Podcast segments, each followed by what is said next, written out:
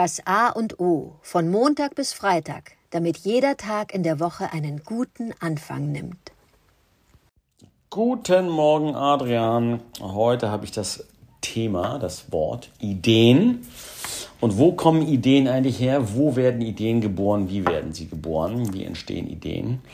Ein großes Thema. Ich habe mir dazu, das berühmteste Bild ist, glaube ich, äh, Newton Helmut dem fällt er den Apf der Apfel auf den Kopf oder sieht er diesen Apfel runterfallen, wo er ähm, dazu kommt, die Gravitation und die Schwerkraft zu beschreiben, also ein wichtiger Meilenstein. Manchmal bedarf es eben nur eines minimalen Auslösers und du kommst auf eine Idee, du sagst sozusagen, Heureka, ich hab's. Ich habe mir dazu ein Buch mal gekauft, fand ich total spannend, ist ein kleines Werk. Äh, das heißt, für mein kreatives Pensum gehe ich unter die Dusche. Und da ist man auch schon beim Thema, dass oft kommen einem die besten Ideen unter der Dusche oder neue Gedanken. Woran liegt das? Äh, der Sauerstoffgehalt soll besser sein, die Luft ist klarer, man kann besser denken, man ist mehr bei sich und verbunden mit sich und seinen Elementen. Das Wasser hat etwas Gutes und Verbindendes. Aber zurück zu diesem Buch mit den Ideen das kann harte Arbeit sein, aber was, wenn man dieses Buch liest, das sind Schriftsteller, das sind Komponisten, äh, das sind Designer und da gibt es viele Parallelen, äh, äh, dass der Tagesablauf da durchstrukturiert ist und das kreative Schaffen, das Komponieren, das Schreiben auf ein, zwei Stunden, drei Stunden begrenzt ist, oft.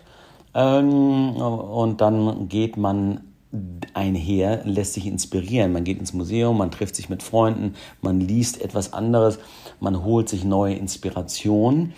Und ähm, die Ideen kommen dem einen äh, beim Spazierengehen, dem nächsten unter der Dusche. Und die wenigsten setzen sich eigentlich hin und sagen, so, jetzt habe ich mal eine Idee. Wir kennen das auch ich komme aus der Werbung, dann nimmt man das Brainstorming und dann entwickelt man Ideen zusammen, kann man oft auch hervorragend Ideen zusammen entwickeln. Und wenn man, wenn ich mich daran zurückerinnere, wie diese entstanden sind, dann sind das oft mal ganz äh, ja, unstrukturierte und chaotische Prozesse, die dann zu einer wirklich großen Idee führen, die man, ähm, die dann umgesetzt wird. Ja, insofern lasse ich mich da auch auf mein Unterbewusstsein. Und wenn ich zum Beispiel Ideen produzieren soll als äh, Auftrag als Texter, dann benutze ich zum Beispiel oft ein Papier und einen Stift. Ich kann das am Computer, am, am, an der Tastatur, die schränkt mich ein, nicht bauen so gut, sondern wirklich äh, denken mit der Hand, wie das auch genannt wird. So gelingt es mir gut, Neues zu kreieren.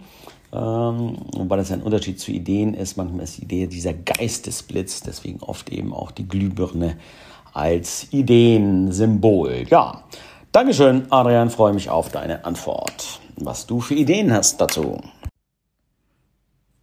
Guten Morgen, Oliver. Ideen. Ideen hat man oder man hat sie nicht. Ne? Ich finde das ein sehr schönes Thema. Ähm, mir fällt dazu ein von äh, guten Freunden von mir, Margret und Kai, ganz, ganz liebe Menschen, hatten vor, es waren jetzt fünf, sechs Jahren, die Idee, ein, ein Café zu eröffnen und setzten sich natürlich, wie du es beschrieben hast, mit Freunden zusammen, ähm, einen, einen Namen zu generieren. Wie soll das Café denn heißen? Und Margret sagte ganz spontan äh, zum goldenen Tapir. Und Kai sagt, oh, nee, nee, nee, wir müssen das, das muss anders sein. Und der dritte sagte, nee, man muss das so angehen und vom Ort her und von der Geschichte her und so.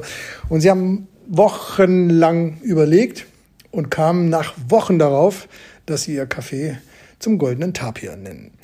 Ich finde das eine wunderbare Geschichte, weil es zeigt, ja, man muss sich Gedanken machen, das kann länger gehen, aber dass oftmals ganz spontane Entäußerungen schon genau den Wesenkern treffen, von dem, was man tun will. Weil, ich behaupte mal, wenn Margaret einfach schon eine ganz klare Idee, ein ganz klares Bild vor Augen hatte und daraus einen Namen generierte. Das ist für mich ein wunderbares Beispiel, wie Ideen in die Welt kommen. Ich bin Abonnent der Zeitschrift für Ideengeschichte, kann ich nur jedem empfehlen. Äh, ganz äh, tolle Menschen aus allen Bereichen der Kunst und Kultur tun sich da zusammen viermal im Jahr und produzieren ein Heft, wo sie die, genau, die Ideengeschichte aufzeigen, dass also nichts vom Himmel fällt, sondern dass man da, da sitzt, spontan sein kann, dass dann einem äh, etwas einfällt, dass man da dann rumbasteln muss. Und das finde ich dann doch äh, für mich und mein Leben wunderbar zu wissen.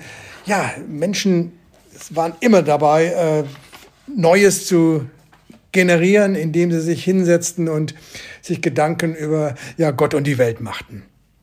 So möchte ich ähm, diesen Podcast mit, mit dem goldenen Tapir von Kai und Margret beenden und sagen, die besten Ideen können ganz schnell entstehen, aber sie können auch eine Weile dauern.